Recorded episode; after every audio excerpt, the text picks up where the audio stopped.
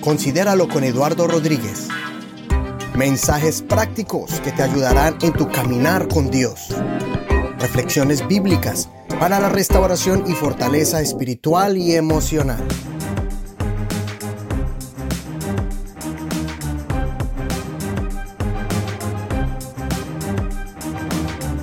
Es difícil describir a nuestro invitado especial. Él es un ser humano atípico, es un hombre emprendedor y con una personalidad excéntrica.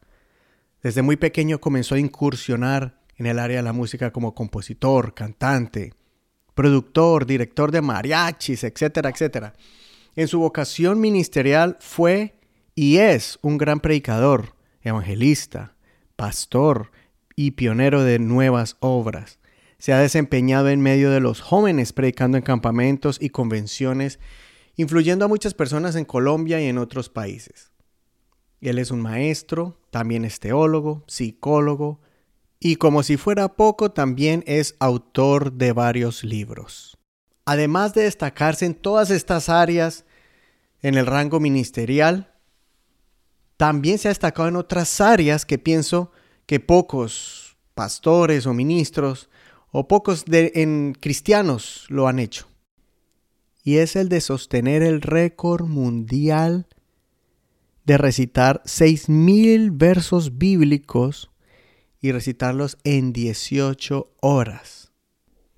Todo el libro de los Salmos, 150 capítulos, todo el libro de Proverbios, más de 30, todo el libro de Ruth, el libro de Esther, varias cartas apostólicas y capítulos enteros de cada libro bíblico, por lo menos uno de cada libro de la Biblia, tanto del Antiguo como del Nuevo Testamento. Impresionante. Y pasaría horas contándole otras cosas que él ha hecho y está dedicado a hacer. Pero espero que este, esta entrevista a él va a hablar más en detalle de esas cosas.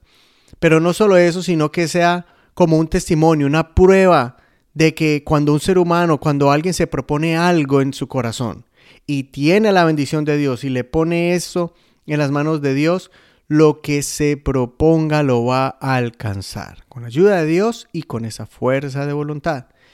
En esa entrevista vamos a escuchar de esas cosas pasadas, presentes y futuras que Gerson Parra está haciendo. Y después de escuchar un poco de su trasfondo personal y ministerial, vamos a aprender, escuche bien, técnicas para ejercitar la memorización de la Biblia. Y de esa manera quiero, y el propósito de este episodio es que nos enamoremos de ese arte tan importante y de ese don de, eh, que el cristiano tiene que desarrollar y es de memorizarse las escrituras. Una de las frases que me marcaron de esta entrevista y usted la va a escuchar más adelante es, la persona que empieza a leer la Biblia y empieza a estar en comunión con ella y empieza a aplicarla en su vida, se vuelve más inteligente, prospera en sus negocios y una persona saludable en todo aspecto de su vida. Escuchemos esta interesante y divertida, pero muy edificante entrevista con anécdotas impresionantes, testimonios impactantes y consejos puntuales. Y pues la magia de un podcast es cuando usted escucha un podcast y si hay un episodio largo, usted lo que puede es escucharlo por partes y puede pararlo y puede volverlo a escuchar cuando usted pueda otra vez. Así que si lo escuchó todo derecho, chévere, y si no, escúchelo por partes, pero yo sé que va a ser bendición. Escúchelo de principio a fin. Y sin más preámbulo, con ustedes el pastor John Gerson Parra desde Colombia. Gerson Parra, muchas gracias por, por aceptar esta invitación al podcast. Gracias por sacar este tiempo para este nuevo episodio de este programa Considéralo. Bueno, un saludo para usted, hermano Eduardo, y para todos los que nos escuchan. Es una bendición estar en esta hora con todos ustedes. Yo quisiera que, para que las personas que no lo conocen a usted, que nos contara cuánto tiempo usted tiene de conocer al Señor. Bueno, a ver, le cuento que yo tuve la fortuna, el honor, aunque no siempre lo asimilé de esa manera, de nacer en un hogar cristiano. El día que yo nací ya mi papá era pastor, pastor en una iglesia por allá en, en Anserma, en el departamento de Caldas, en Colombia. Y total de que desde que nací empecé a escuchar de Dios, empecé a tener experiencias con Dios que se fueron desarrollando a lo largo de mi vida. No siempre cuando uno nace en una cuna cristiana, uno se aferra al Evangelio, antes al contrario, inicialmente le produce rechazo. Pero Dios tuvo misericordia y trató conmigo y desde siempre, de una o de otra manera, estuve en la iglesia, vinculado con diferentes ministerios, con todos los quehaceres, aún desde, yo les decía en estos días a los muchachos en una charla que yo servía al Señor sin ser bautizado y sin eh, de alguna manera estar vinculado de todos los eh, factores religiosos que a veces en nuestras organizaciones se imponen. Pero Dios tuvo misericordia de mí, me llamó y, me tiene aquí todavía. Tal vez como un Samuel, ¿no? Que estaba allí porque le tocó y, y, cuando Dios lo llamó ni, ni, sabía la voz de Dios, pero ya estaba fungiendo con, con cosas en el, con las labores como sacerdotales, ¿no? Algo similar. Sí, así es. Cuando uno es hijo de pastor, desde mucho antes le toca empezar a servir a Dios. Porque pues en Colombia se nos dan muchos aspectos, como que uno como hijo de pastor es el que abre la iglesia o a veces es el que acompaña al papá a la oración de la madrugada o a veces le tocan muchos eh, menesteres que se viven en medio de todo esto. Pero ha sido una gran bendición el, más adelante que ya conocí profundamente a Dios, entendí que Dios tenía un propósito conmigo y que en medio de todo lo que viví Él me guardó y me ha tenido siempre aquí, siempre al frente. ¿Y a qué edad tenía usted cuando fue ese momento donde usted dijo, Dios lo llamó ya y que usted supo que fue la voz de Dios y que tomó esa decisión de, seguirle? ¿Qué edad más o menos tenía usted?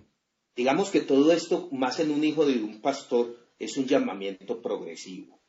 Por ejemplo, yo nací en un hogar cristiano, pero siempre mi cabeza fue muy filosófica. Desde niño, y yo me sentaba con mi papá, bueno, tuve la bendición de escribir mi primer libro que llama El Hijo del Pastor entre el altar y el atrio, y ahí cuento una cantidad de intimidades que pasaron porque inicialmente, cuando empecé a estar en la iglesia, eh, yo siempre era como la piedra en el zapato para mi papá por mis preguntas que eran muy filosóficas. Papá, ¿y por qué la gente llora en la iglesia? Papá, yo no creo que todos lloren por sentir la presencia de Dios. Hay otros que lloran de tristeza, otros de despecho, otros de eso. Y eso era muy atrevido, créame. Eso era muy, muy escandaloso decirlo. Y muchas de esas cosas, por ejemplo, entendí que muchas, cuando empecé a tocar el piano, que fue a muy temprana edad, eh, me decían, oiga, pero usted todavía no puede eh, tocar el piano porque usted no ha recibido el Espíritu Santo. usted no puede tocar el piano porque todavía no ha sido bautizado. Y entonces, desde siempre estuve peleando con todo el mundo porque yo dije, no, no me voy a hacer bautizar hasta que yo de verdad no tenga el sentir, el, no tenga mi propia decisión interna y no solamente como para esto, yo entiendo muchas otras cosas de Dios y que Dios es más que la religiosidad misma. Entonces, empezando a pelear con la religiosidad, me encontré directamente con el Señor, porque siempre le decía, no, me impresionaba ver todo lo que pasaba en la iglesia. Por ejemplo, me impresionaba ver cuando sucedían milagros que de niño empecé a ver milagros. Empecé a ver personas que asistían a la iglesia en una silla de ruedas y se iban caminando. Empecé a ver personas que empezaban, llegaban con el certificado médico diciendo, vea, yo tenía cáncer, pero ahora no tengo nada. Esto fue cuando el médico me dictaminó y esto es. Entonces, yo empecé a ver que Dios obraba. Yo empecé a ver. Pero todo esto también fue desarrollando en mí como el deseo de saber cómo funcionaba todo. Y cuando empecé a mirar cómo funcionaba todo, llegó el momento en que Dios directamente trató conmigo y me dijo, venga, mi hijo, que yo necesito es que usted me conozca profundamente. Y entendí que Dios es más que la religiosidad, que Dios es más que, que todo lo que se hacen en las congregaciones, que Dios es una realidad, que con Dios hay que desarrollar una intimidad. Y eso fue eh, una experiencia maravillosa. Fue progresiva. Eh, empecé a, sentir a Dios en las congregaciones donde mi papá era pastor. Empecé a sentirlo en medio de las alabanzas cuando cantaba, pero no tenía ciertas convicciones de otras cosas. Y todo fue sumando hasta que hubo un momento en que Dios tomó totalmente mi vida. Y a partir de ese momento, entonces empecé a hacer cosas dentro de la iglesia y empecé a vincularme a diversos ministerios. O sea que yo pienso que es parte de su personalidad, de intentar las cosas por usted mismo, de, de probarlas, ¿no? Y quizá por eso ha sido a la misma vez una combinación entre curiosidad o escepticismo hasta que usted lo ve con los propios ojos, ¿no? Es lo que yo pienso que, que pues hasta ahorita Dios lo ha llevado y ha alcanzado usted muchos, se ha desarrollado no solamente ministerialmente y también en, en otras áreas, ¿no? Como ser humano y intelectuales, ¿no? Entonces, si nos puede contar un poco sobre esas áreas donde, donde usted se ha desarrollado, porque cuando yo lo conocí, pues nosotros estábamos más pequeños, usted estaba más, un joven más grande, pero, pero igual ya usted tocaba todos los instrumentos. Tengo memorias cuando usted tocaba el saxofón y ya tenía como un mini estudio ahí en su casa y, ya después a los añitos grabando. Entonces, eh, todas esas cosas a mí me parecía curiosidad de lo que usted iba alcanzando, ¿no? Y pues hasta ahorita la lista no ha parado, me imagino, ¿no? Claro, desde niño siempre empecé a, inquietarme por las cosas que se hacían dentro de la iglesia. Desde la parte ministerial, siempre yo, bueno, con mi papá que a veces volvemos a charlar de vez en cuando, me dice, mi hijo, yo siempre pensé que si usted llegaba a ser pastor iba a ser el más loco de todos. Porque siempre intenté hacer cosas distintas. Y me parecía que había muchas cosas que había que cambiar. Entonces yo le decía, papá, el formato de los mensajes es muy aburridor. Créame que eso de estar regañando la iglesia, eso no funciona. O créame que mm. eh, enseñar la palabra de esta manera, eso no funciona. Pero a la vez Dios empezó a tratar conmigo. Por ejemplo, yo no, se me olvidan cosas que, que el Señor hizo conmigo. Por ejemplo, la primera vez que, mi papá me dejó a cargo de la iglesia, me dijo, mijo, yo voy para una reunión de pastores, quédese a cargo de la iglesia. Y ese lunes tocaron la puerta y dijeron, vea, es que necesitamos el pastor. Y yo les dijo, no, pues es que por esta semana el pastor soy yo. Y todo el mundo me miraba así como rayado, dijo, no, pero el pastor de verdad no está. y yo le dije, no el pues hijo, el aquí hay uno parecido. Digo, no, es que mi abuela asiste acá a esta iglesia y está muy enferma. Y yo me fui, llevé aceite, llevé la Biblia y fui, ungí la anciana. Y cuando ungí la anciana y oré por ella, se murió la anciana. El asunto es que empecé a ver que Dios quería usarme. Sí, sí. Pero yo no entendía. Mi papá me llamó y me dijo, ¿cómo está mi hijo? ¿Cómo le fue? Y le dije, muy mal.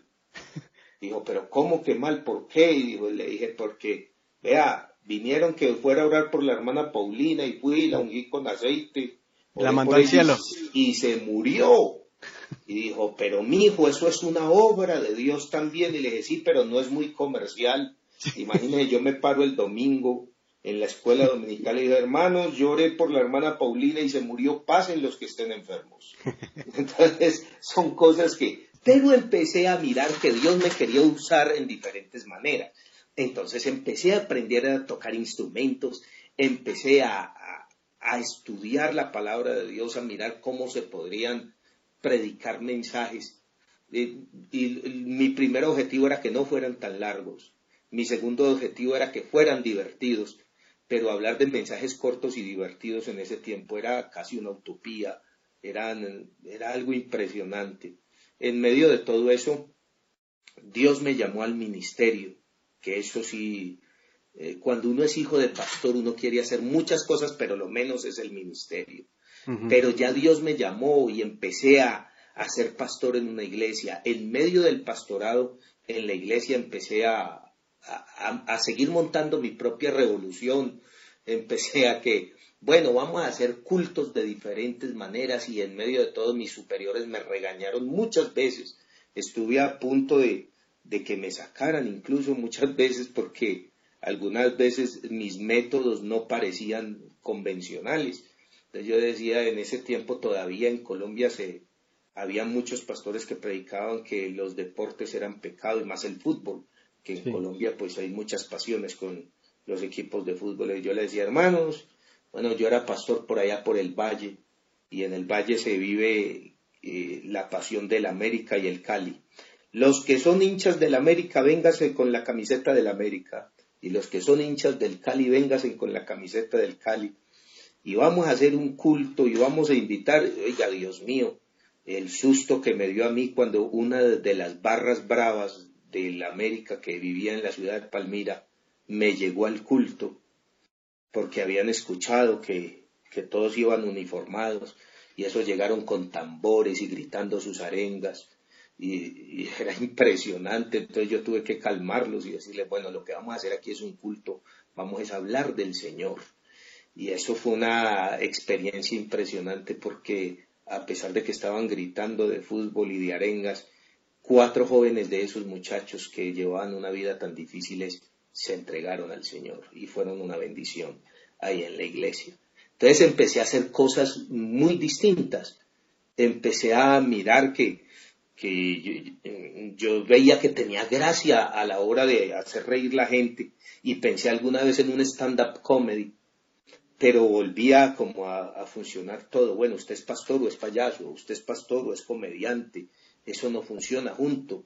Pero sin embargo Dios me abrió puertas y se llenaron teatros por todo el país y Dios me dio la oportunidad de hacer muy buenos stand-up comedies que todavía la gente recuerda y, la gente, y mucha gente aceptó al Señor en medio de todo eso. Y se llegó mi pasión, bueno, desde niño yo sabía que tenía buena memoria. Y en medio de todo, un día cualquiera, con un amigo, un pastor amigo, que, bueno, lastimosamente ya murió, está con el Señor, él empezaba y me, y me decía, Gerson, usted tiene buena cabeza, nosotros deberíamos registrarnos en Guinness World Record para algo. Y él empezó a mandar aplicaciones hasta que un día cualquiera me llamó y me dijo, Gerson, nos aceptaron en Guinness World Record. Yo dije que usted podía decir de memoria todo el libro de los salmos. Yo dije, Dios mío bendito, ¿cómo se le ocurre a usted una cosa de esas? Pero ya presionado por todo lo que se venía encima, entonces me dediqué a memorizar y a memorizar y en nueve meses me aprendí el libro de los salmos de memoria y empezamos a, intentar hacer un récord. Bueno, el deseo de mi pastor amigo era, bueno, Gerson, es que ahí no, seguramente nos vamos a ganar una plata grande.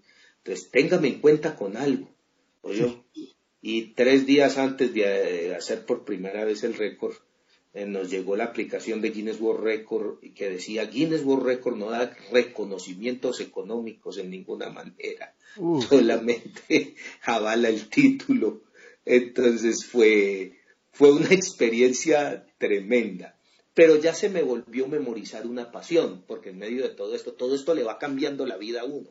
Y uno se va dando cuenta que fue creado para algunas cosas que uno mismo no contaba. Y empecé a memorizar y a memorizar y ya volví y hice un récord mundial en Charlotte eh, y dije 6.000 versículos en 18 horas. Y, eso fue algo muy bonito porque vimos eh, la mano de Dios en todo esto. Y asimismo, Dios me ha permitido realizar muchas cosas, todo lo que yo había anhelado. Me ha permitido muchas experiencias a nivel de la música. Bueno, a nivel de la música nos dio la experiencia de participar en muchos grupos musicales, aparte de eso tuve varios que fueron propios, autóctonos, entre esos un mariachi cristiano que Dios nos permitió llevarlo a cabo a nivel de, del arte hicimos algunas obras del stand-up comedy me ha permitido escribir algunos libros desde El Hijo del Pastor, luego escribí Corazón de Adorador, luego he escrito otro, lo último que escribí fue una novela cristiana que se llama Los sueños que nadie me pudo robar por una historia que me encontré por allá en Centroamérica. Y así Dios me permitió hacer muchas, muchas cosas. Lo último que Dios me permitió hacer es que creamos nuestra propia empresa distribuyendo a John el juguete cristiano, un juguete que enseña principios y valores. Entonces, eh, ahora estamos de la mano con los niños, eh, porque es una forma más de enseñarles de la palabra de Dios. John enseña versículos porque dice versículos cristianos, tanto en inglés como en español. Así que todo esto, mi estimado hermano Eduardo, ha sido una bendición para mi vida y he visto la mano de Dios que me ha llevado de, como dice la Biblia, de gloria en gloria, aunque yo no lo sabía. Wow, eso es lo más bonito de, de escuchar su historia porque resulta que es como un pastor polifacético, un pastor que pues que sí, que no está encasillado solamente en la parte ministerial pastoral, sino que también se puede desarrollar en otras áreas, como usted ya lo nombró, la música, las artes y eh, eh, como escritor, como autor y, ahora como empresario. Y eso es lo que a veces yo lo miraba en el Facebook cuando las primeras, hace años, ¿no? Cuando empezó el Facebook y usted decía, todo voy a escalarme una montaña en bicicleta y no sé cuántos kilómetros y bueno, o sea, poniéndose siempre retos, ¿no? En diferentes áreas, deportivas y etcétera. Eh, y pues me gustaría mucho que, utilizando pues ya y el récord mundial que hizo en Estados Unidos, yo quisiera que nos hablara un poco sobre la importancia de lo que es en sí memorizarse la Biblia, porque ha habido una crisis de, que yo he visto en medio de los cristianos que ahora casi no se leen la Biblia y mucho menos memorizarse la palabra de Dios, ¿no? Eh, algunos dicen que es porque las versiones bíblicas, pues la versión no se entiende o el lenguaje ha cambiado y hay diferentes excusas, ¿no? Pero yo quisiera que nos dijera, en medio de ese reto que usted se puso, ¿no? Muy curioso, pero ¿cuál es, cuál es el trasfondo o, el beneficio de todo esto en, en la parte espiritual, como cristiano? Es excelente. Créame que la persona que empieza a leer la Biblia y empieza a estar en comunión con ella, y empieza a aplicarla en su vida, se vuelve, número uno, más inteligente. Número dos, se vuelve una persona próspera en sus negocios. Número tres, se vuelve una persona saludable en todo aspecto. Nosotros siempre hemos visto la Biblia, o algunas personas, la sociedad como tal, a veces ha visto la Biblia sencillamente como un libro religioso, como un libro eh, pragmático, como un libro que solamente le pertenece a cierto tipo de personas. Pero créame que la Biblia tiene sabiduría. Tanto que se demoró el mundo en entender que la tierra era redonda y ya la Biblia lo decía. Tanta, tanto que nosotros ahora pensamos que tenemos modernidad porque estamos, tenemos internet, que tenemos autopista mundial de comunicaciones y que estamos conectados por la red pero aún la Biblia ya hablaba del Internet, hablaba la Biblia de la bomba atómica, hablaba la Biblia, es decir, todo ya estaba en la Biblia. Ahora, el beneficio que cada persona tiene cuando se acerca a la Biblia es grande. Los dichos que decían los abuelos ya todos estaban en la Biblia.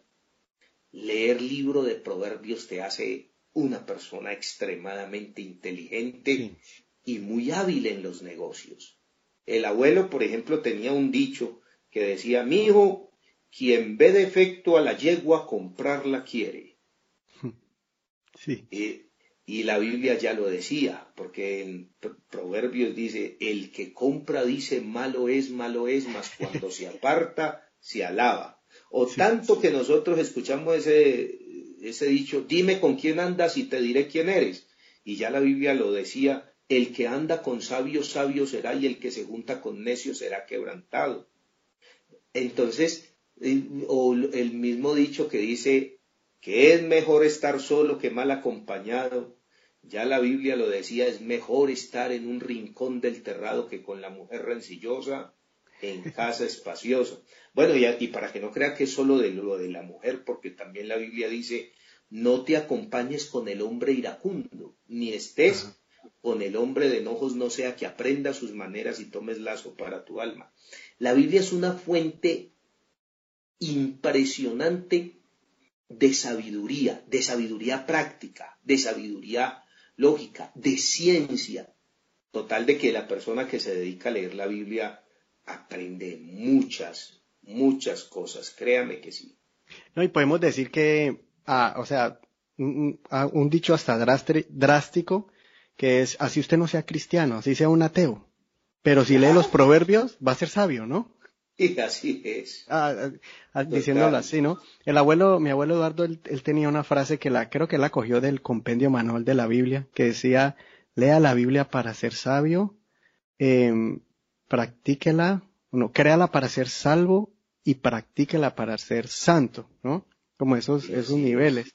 Pero el hecho nomás de leerla, como usted nos está explicando, ya con eso ya hay ganancia, ya va, va, va, va a aprender muchas cosas, como usted dice, para la vida. Y me gusta esa, esa, eh, me gusta esa manera que usted lo pone porque no está diciendo, oh, lo va a llevar rápido al cielo, lo va a ser el mejor cristiano del mundo, sino que usted empieza diciendo, va a tener, va a ser más sabio para caminar en esta vida, ¿no? Los negocios, las familias.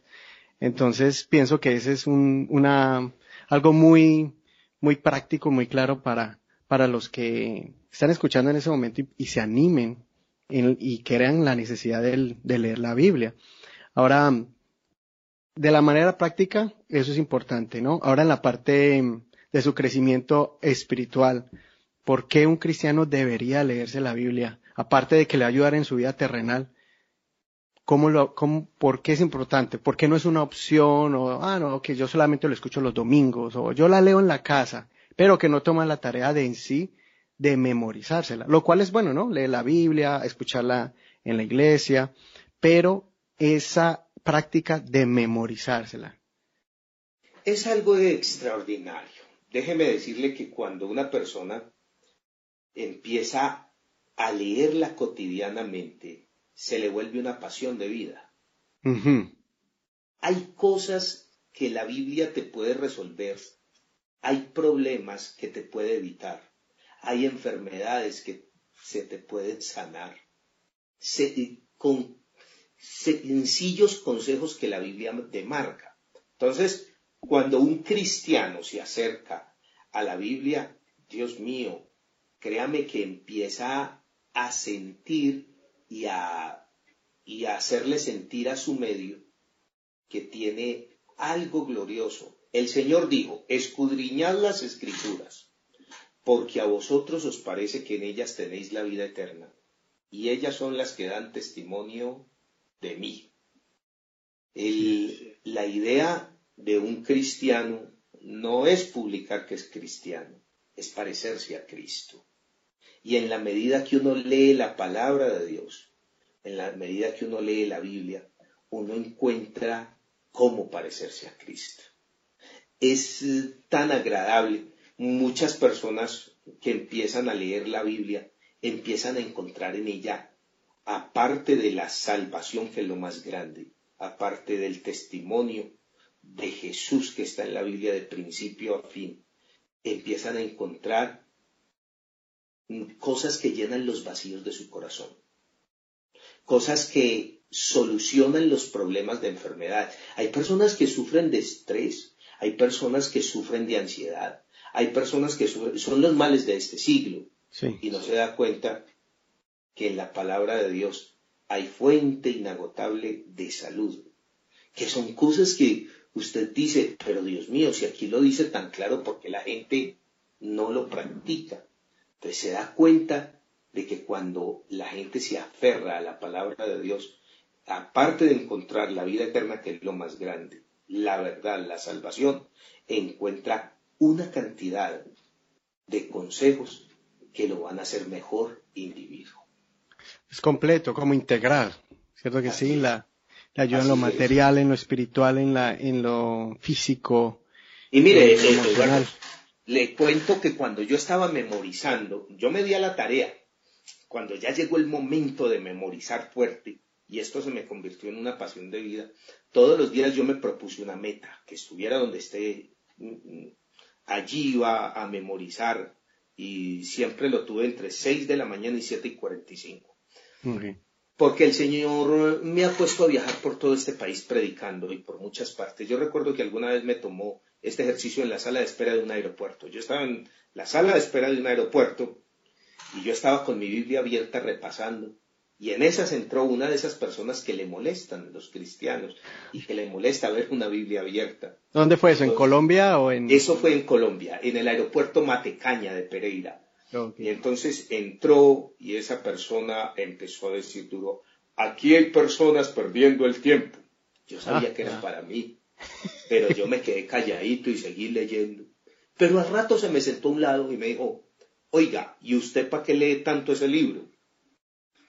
Y entonces yo lo miré y le dije, lo que pasa es que en este libro hablan de usted, de su presente, su pasado y su futuro. Y seguí repasando. Y me dijo, o sea que ahí hablan de mí. Le dije, ¿cómo le parece? Y me dijo, yo si no le creo. Le dije, usted se lo pierde porque nunca la lee. Al rato volvió y me dijo, venga, ¿qué dicen ahí de mí? Y yo le dije, ah, pero es que para poder que esto le diga, ¿qué dicen de usted? Usted tiene que hablar con el autor de este libro, que el autor de este libro nos está escuchando. Y usted me va a decir que el autor está por aquí. Le dije, sí. Dijo, ¿dónde? Le dije, no lo vemos, pero aquí está. Vea, usted cierra los ojos, levanta las manos y dice, Dios, háblame. Y yo ahí mismo le abro y ahí mismo sale lo que dice de usted. Y él, me, y él se puso a mirarme sospechoso, como quien dice, este está más loco. Y se fue al rato volvió y me dijo, bueno, hagamos la prueba. Y yo le dije, listo, vamos de una. Y empezó. Le dije, a ver, lo veo. Y él miró que nadie lo mirara. Y cerró los ojos, levantó una mano y dijo, Dios, háblame. Claro, como era notorio que él de alguna manera era el que me había hecho bullying. Sí. Entonces se escuchó el ruido en el aeropuerto. ¡Wow! Bueno, yo dije, vamos a abrir a ver qué le sale a usted. Dijo, yo le eh, recuerdo que yo no creo en nada de eso, yo soy ateo. Y cuando abrí salió el Salmo 14. Dice el necio en su corazón, no hay Dios. Le han corrompido, hacen obras abominables, no hay quien haga el bien. Y él salió y se fue. Se fue lejos. Ya la sala de espera empezaba a llenarse y ya estábamos a punto de abordar el avión. Y cuando al rato volví y me dijo, Vea, le salió, pero le salió de pura chiripa. Chiripa. bueno, chiripa es un término colombiano, muy coloquial, que quiere decir le salió por suerte o le salió, pero muy difícil. Dice, pero yo le voy a proponer un desafío. Si usted le pregunta a la Biblia, ¿qué, eh, ¿cuál es el problema que yo tengo? Y le dice, yo le voy a creer. Y le dije, ah, está muy bien, pero esto le vale más costoso. Dijo, ¿cómo así que más costoso? claro, porque ya tiene que cerrar los ojos, levantar las dos manos y decir dos veces bien duro, Dios habla. ¿Y la gente escuchando alrededor? Sí, la gente estaba alrededor, todo el mundo estaba pendiente. Y él cerró los ojos, levantó las dos manos y dijo, Dios háblame, Dios háblame. Ya el, asunto fue tan notorio que una señora que estaba al lado dijo, vea, yo por eso nunca me meto con los evangélicos, uno resulta ya. Total de que eh, abrí la Biblia y salió Mateo 28, 20, que dice, enseñándoles que guarden todas las cosas que les he mandado, y aquí yo estoy con vosotros todos los días hasta el fin del mundo. Y él salió y se fue, y no, no me volvió a hablar, y yo dije, bueno, ya me los afé, gracias a Dios. Nos llamaron a abordar, yo tenía la silla 20K cuando lo vi, se me sentó al lado. Ah. Y yo digo, oiga, me lo gané sin comprarlo. y total de que nos fuimos hablando de la palabra de Dios. El caso es que años después me invitaron a predicar a una iglesia en la ciudad de Bogotá y ahí me lo encontré con corbata y una Biblia más grande que la mía. Wow. Y él me saludó y me dijo, hermano, ¿usted se acuerda de mí? Yo le dije, ¿qué me late que usted es el que le gusta hacer el ridículo en los aeropuertos? Y dijo, el mismo, yo soy ese, hermano. Así que oh llevar la palabra de Dios, estudiar la palabra de Dios, siempre uno tiene un privilegio Cuando abre la Biblia, el autor de ella está por ahí. Wow, qué, qué testimonio tan tremendo. Increíble cómo Dios lo dirigió a usted para, para que esa persona tan escéptica y tan atea impresionantemente se dejó convencer prácticamente por la palabra de Dios y literalmente la habló, prácticamente. Sí, así es. Wow. Y eso, es, bonito, cuando uno se acerca a la palabra, la palabra le enseña. O sea que usted sacaba hora y 45 minutos para memorizarse los versos diarios. Sí, así es. Como casi dos horas prácticamente. Sí, así es. Y, y de resto ya repasaba, porque es tan importante memorizar como que no se le olvide lo que ya memorizó. Exacto. Exacto, eso es lo que yo quiero que usted nos dé como unos, unos tips, unas, unas, unos consejos a aquellos que, que están animados ahorita a, a memorizarse la palabra de Dios. Porque mm, yo quisiera que, que la persona que esté escuchando este episodio termine de escucharlo y se enamore de ese y que tome ese reto, así como usted lo hizo. De pronto no se aprender seis mil versículos en, y los va a decir en, en 18 horas fue. Tal vez no lo, no lo haga así, ojalá lo haga y le rompa el récord, ¿sí o no? Usted no se enoja. Obviamente, claro que sí. pero, pero por lo menos que, que empiece memorizándose versos, capítulos y que, que, alguien que va a empezar a, ese, a tomar ese reto de, del pastor Gerson, Gerson Parra, que quiera memorizarse en este año varios versículos bíblicos, ¿cómo podría empezar? ¿Qué, tal vez un verso bíblico o, o un, un, qué metodología le podría usted para beginners, como dicen en inglés, ¿no? Para principiantes. Mm, yo me acogí un método llamado la mnemotecnia. La mnemotecnia es un sistema de relación. Entonces hay cosas que relacionamos con otras. Por ejemplo, hay un versículo que de niños nos enseñaron, estoy seguro que usted también, hermano Eduardo, que dice, lámpara es a mis pies tu palabra y lumbrera mi camino. Lo primero que uno tiene que hacer para aprenderse un versículo tiene que ser que le guste. Cuando usted convence a su cerebro de que el versículo le gusta, el cerebro se predispone, su mente, todo lo que usted se encamina a decir, esto es algo agradable, hay que hacerlo, esto es algo bonito, vamos a asumir el desafío. Ya el, el método, algunos lo hacen a partir de la repetición, que es excelente. Cuando usted puede repetir cinco veces cualquier eh, frase, ya se la aprendió. Ahora, le dije que una cosa es memorizar, pero otra cosa es que no se le olvide lo memorizado. Entonces, esto hay que volverlo no solamente de una sola vez, de un solo día, de decir ya me lo aprendí, es también de usted estarlo repasando, porque son cosas que enseñan mucho. Entonces, mm, yo sí lo hice a partir de la mnemotecnia, que es un método de relación. A veces me rayaban las manos, a veces eh, eh, lo hacía en un papel o colocaba en diferentes partes de la casa. Lo relacionaba con colores, lo relacionaba con figuras, lo relacionaba de muchas maneras y esto me ayudó. A veces lo relacionaba con personas. Por ejemplo, yo tengo eh, muchos recuerdos del hermano Eduardo Rodríguez, su abuelo, de que era pastor aquí en Medellín, en un barrio que se llama Popular. Y alguna vez que lo escuché predicar, él hablaba de, de un versículo que a veces pocos predicadores lo utilizan, que es del Salmo 78. Escucha, pueblo mío, mi ley, inclinad vuestro oído a las palabras de mi boca, y abriré mi boca en proverbios, hablaré cosas escondidas desde los tiempos antiguos.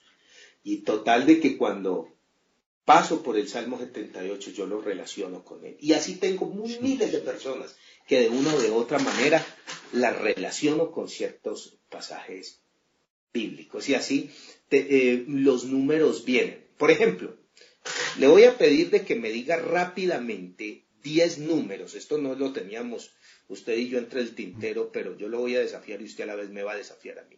10 números del 1 al 150, rápidamente. Empiece, hermano Eduardo. ¿10 números?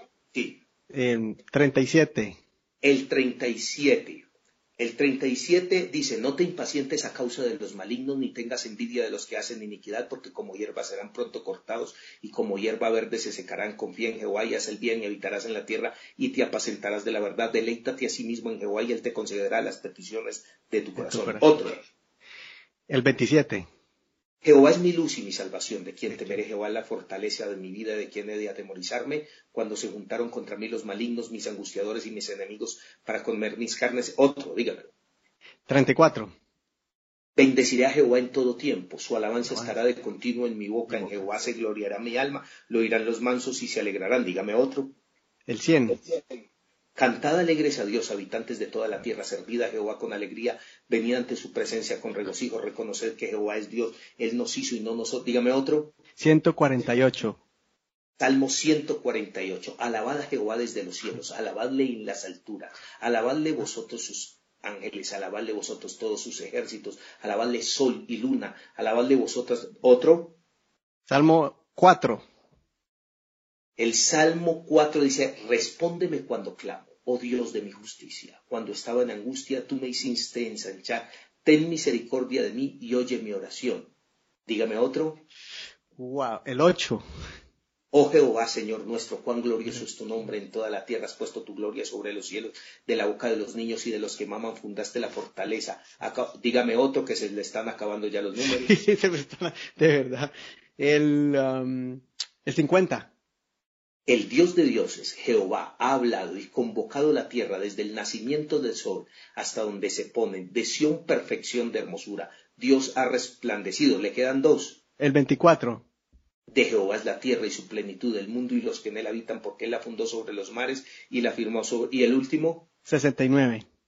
El Salmo 69 dice, Sálvame, oh Dios, porque las aguas han entrado hasta el alma. Estoy hundido en cielo profundo donde no puedo hacer pie. He venido a abismo de agua. La corriente me ha negado. Cansado estoy de llamar. Mi garganta se ha enronquecido. Han desfallecido mis ojos esperando a mi Dios. Así es, mi estimado hermano Eduardo. Así se, los números van llamando las frases de inicio, que eso ayuda mucho. 150 salmos, ¿todos se los aprendió? ¿O parte de ellos? No, no, todo, todos todos los salmos, todos los capítulos y los versículos, todo. Sí, todos. Y lo mismo el libro de Proverbios, todo. Y 20 capítulos del libro de Isaías. Y 6 capítulos del libro de Jeremías. Y eh, de, aunque sea un capítulo de todos los libros de la Biblia. Por ejemplo, Tercera de Juan solo tiene un capítulo. Y la idea era tener de todos los libros de la Biblia tan siquiera un capítulo. ¿Eso fue lo que usted hizo en el récord? por lo menos incluyó un capítulo de cada libro. Sí, así es. Y los salmos proverbios completos. Completos, sí, así es. Y por ejemplo, el libro de Ruth completo también. Oh. Por ejemplo, libro de Esther también completo. Oh, por ejemplo, sí. libro. Entonces, eh, eh, son... Eh, los libros de historia, como, como esas historias de la narración. Es correcto. ¿Cuáles eran los más difíciles de aprender? Bueno, hay muchos eh, versículos que eh, parecen trabalenguas. Por ejemplo, el 8.9 dice, y entonces mataron a Parsandata, Hadata, Mahat, Adata. los nombres de, las, de los personajes. o algunas genealogías. Hay algunas genealogías eh, que están contenidas en la Biblia que son sencillamente nombre de quien, bueno, son muy importantes porque determinan que Jesús era del linaje de David, o las generaciones que hubo entre, entre David y Cristo. Todo eso eh, los judíos lo guardan muy celosamente y son muy importantes, pero de alguna manera eh, son muy minuciosas de aprender. Entonces, eso... Belleza, hermano Gerson, de verdad que son perlas que usted nos ha dejado de esos tips, o sea, no es, no es un solo método, sino que usted tomó todos los métodos, ¿no? De todos los versos bíblicos, asociándolos con personas, los números, anotándolos, eh, que le guste, todos esos tips yo los tomé y yo quiero los poner en práctica, porque a veces uno dice, bueno, solo repetir como, repetirlo cinco veces, como usted dice, pero uno no practica los demás, ¿no? Entonces es donde uno se queda, como que se queda en un solo lado y, se frustra, ¿no? Y uno dice, ahí, hasta ahí quedo yo, ¿no? Pero yo pienso que con esa técnica usted es una prueba viviente de que sí se puede uno aprender los versos bíblicos con, un, con el deseo, ponernos el reto y a lo último el, el, beneficiado es uno mismo, ¿no? Sí, así es, porque aprende muchas cosas y aparte de todo, eh, aprende tanto de vida, tanto de experiencia, tantos. Eh, yo siempre le digo a mis hijas, estudia la Biblia, que eso te da ventaja. Sí, sí, hermano. Yo pienso que la, también otra de las razones de que estoy haciendo este programa y tan enfocándonos en eso, porque yo sé que usted, yo no, yo creo que esta no va a ser la única invitación para este programa, con la ayuda del Señor y si usted nos acepta otras invitaciones, porque usted tiene mucho que dar en, en otras áreas, pero como usted es el, el único que conozco que se ganó el premio, premio Guinness y, y cristiano y de, y de, lo de la Biblia es algo para mí muy atractivo, especialmente porque vemos que el Señor Jesucristo fue la única manera que venció a Satanás cuando fue tentado. Él ahí tal vez no tenía los manuscritos al, al, al pie, ¿no? Pero cuando fue tentado dijo escrito está y le citó al, al, al diablo tres versos bíblicos contundentes que lo, lo, lo hizo huir. Prácticamente eso fue, ¿no? Obviamente la oración, el ayuno, pero la palabra fue lo que hizo huir a Satanás. Entonces, por eso yo digo, alguien tiene que enamorarse otra vez de esto, incluyendo, empezando por mí, ¿no? Que, que debería ser algo muy continuo y, usted es el mayor ejemplo, hermano Gerson. Muchas gracias. Y ya para, para concluir este programa eh, de este tema, que el último, y yo quisiera que nos diera el último consejo que, que usted quisiera darle a alguien en general, que sienta en su corazón a los, a alguien que esté oyendo este programa y, y que Dios le esté guiando a darle unas, unas palabras de, ánimo, de aliento. Claro que sí. Es muy importante que nuestra vida esté ajustada a lo que Dios quiere que seamos. Todos nosotros fuimos creados por algo y para algo. Nosotros no vivimos por vivir y no, nosotros no nacimos solo para morir. Dios nos permitió la vida y la vida se nos regaló para algo. El éxito de una persona consiste en conocer quién lo hizo, para qué lo hizo y seguir el para qué fue creado. Y estoy seguro que muchas personas que estarán ahí pendientes escuchando todo esto que les acabamos de contar, Dios tendrá un propósito grande y glorioso con ellos. Pero solamente estarán son amargados por sus problemas, preocupados por su trabajo o sencillamente preocupados por vivir de manera robótica.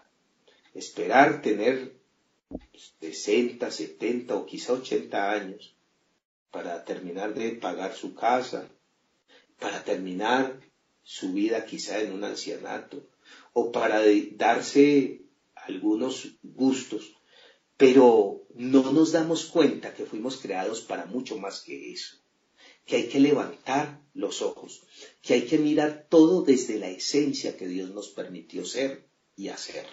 Así que mi consejo para todos es que a partir de lo que la palabra del Señor nos enseña, vuelvo a citar el libro de Proverbios, cuando el proverbista Salomón le enseña a su hijo y dice en el capítulo 4, porque yo también fui hijo de mi madre, delicado y único delante de mi padre, y él me enseñaba y me decía, retenga tu corazón mis razones, guarda mis consejos y vivirá. Y dice, sabiduría ante todo, adquiere sabiduría, y aún sobre todas tus posesiones, adquiere inteligencia. No la dejes y ella te guardará.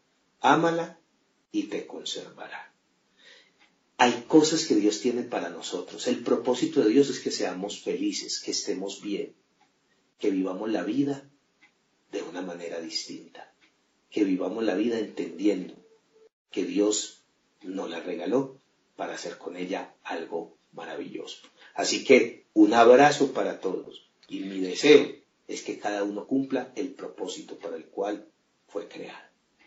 Muchas gracias, Pastor Gerson. Y bueno, ¿dónde, si alguien quisiera enviarle un saludo, conocer un poco más de, de lo que Dios está haciendo en usted? Porque cada día sale usted con cosas diferentes y nuevas. En este caso, pues quisiera que nos promoviera un poco sobre, o nos explicara más sobre su nuevo proyecto, que es el, el muñeco John, o precisamente hace poquito mis hijos vieron el, el video, porque no solo está el muñeco, pero también hay unos videos en YouTube y, estaban lelos mirando ese, ese video cortito, que tremendas lecciones que, que les dejo.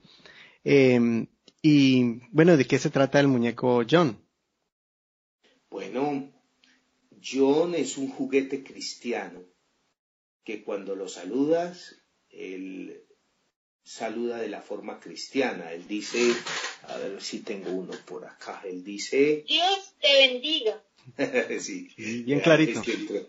Y lo dice en inglés. Y también dice, cuando le tocas la Biblia, porque en la mano izquierda tiene una Biblia. Entonces cuando... Lo dice en inglés. El hijo sabio alegra al padre, pero el hijo necio es tristeza de su madre. Y cuando le tocas el corazón o el pecho, él si yo fuera canta canciones cristianas. Oh, qué bonito ese proyecto. Claro, aparte de eso tenemos las historias en YouTube que se llama Las aventuras de John. Entonces allá aparecen algunas historias de John el juguete cristiano. Y, vienen más, vienen más porque estos proyectos, bueno, apenas estamos empezando con este, pero estoy seguro de que, de que van muchas más. Y quien nos quiera contactar, estoy por Facebook como, como Pastor Gerson Parra o como John Gerson Parra, por Twitter, por Instagram, por todas esas redes y tengo algunos videos predicando y haciendo algunas cosas también en YouTube. Así que estamos en, en las redes y tenemos la página de John el juguete cristiano que se llama www.aprendamosconjohn.com. Aprendamosconjohn.com. Y ahora, si alguien lo quiere comprar, ¿está solo a nivel nacional en Colombia o también si alguien en Estados Unidos? Porque tenemos tenemos amigos oyentes en Colombia, en Estados Unidos, en Canadá, también en España. En Colombia en estos momentos está disponible en todo Colombia. Ya a partir del mes de mayo, con la ayuda de Dios, vamos a tenerlo en los Estados Unidos. Entonces, ya estamos gestionando todo para tenerlo allí. Lo mismo va para Centroamérica, va a Costa Rica, va a algunos otros países de Centroamérica y Suramérica. Está empezando el proyecto, pero anhelamos, con la ayuda del Señor, tener cobertura en los cinco continentes. Poco a poco, y yo sé que lo va a hacer Gerson. Yo sé que usted tiene un Dios que usted le ha puesto la fe tan grande que lo ha hecho hacer cosas fuera de lo común y desde joven y, el Señor lo ha guiado, yo sé que lo va a hacer, Dios lo va a prosperar por todo lo que ha hecho y no solamente en sus empresas, pero porque usted ha sembrado, Gerson. Hay muchos jóvenes que usted impactó en campamentos. Ahorita usted nos está bendiciendo en este, en este programa y con la ayuda de Dios nos podemos ver en persona y hacer un programa en persona, sea en Colombia o sea aquí en Canadá, con la ayuda del Señor. Claro que sí, con la ayuda del Señor por ahí estaremos. Pastor, muchas gracias, un abrazo y nos vemos en otro episodio muy pronto. Ahí lo comprometemos en, ya en público. un abrazo para todos, que Dios les bendiga. Bueno, y si alguna parte de esta entrevista te llegó al corazón o te sacó una sonrisa o te sorprendió alguna de estas anécdotas de Gerson Parra, déjanos tu comentario por medio de Facebook. Puedes ir a facebook.com barra inclinada, considéralo. También puedes comunicarte con nosotros por medio de nuestro blog y todos los links, todos los enlaces están ahí en, las, en la información de este episodio. También déjale saber a Gerson en su página o de Facebook o por correo electrónico todos los enlaces para comunicarte con él. Los vamos a poner allí en las notas del programa y puedes nomás hacerle clic y te envía directamente para que puedas comunicarte con, con Gerson y dile, te escuchamos allí en Considéralo con Eduardo Rodríguez, nos gustó tu entrevista y si quieres más información, por ejemplo, para conseguir el muñeco John, ahí está toda la información también. Espero que este episodio te haya motivado a leer más la Biblia, aprenderla, guardarla en el tesoro de tu corazón, para que crezcas y te fortalezcas más, fortalezcas tu área, tu vida espiritual y no solamente tu área espiritual, sino que también prosperes en esta vida, la terrenal, y que seas más sabio en el conocimiento del el lenguaje de Dios. Amigo y amiga, a leer la Biblia en este año y a memorizarla. No te olvides compartir este episodio o mejor, comparte todo el podcast. Ahí está el link, tú lo puedes compartir, solamente pones el botón que dice share y entonces muchas personas más podrán ser bendecidas con este podcast, así como tú también disfrutas de este programa. Hasta aquí este episodio, nos vemos la próxima semana con un nuevo episodio que te ayudará a crecer y fortalecer tu área espiritual y emocional, tu relación con Dios, tu relación con tu prójimo y contigo mismo. Considera lo que escuchaste y que Dios te dé entendimiento de todo.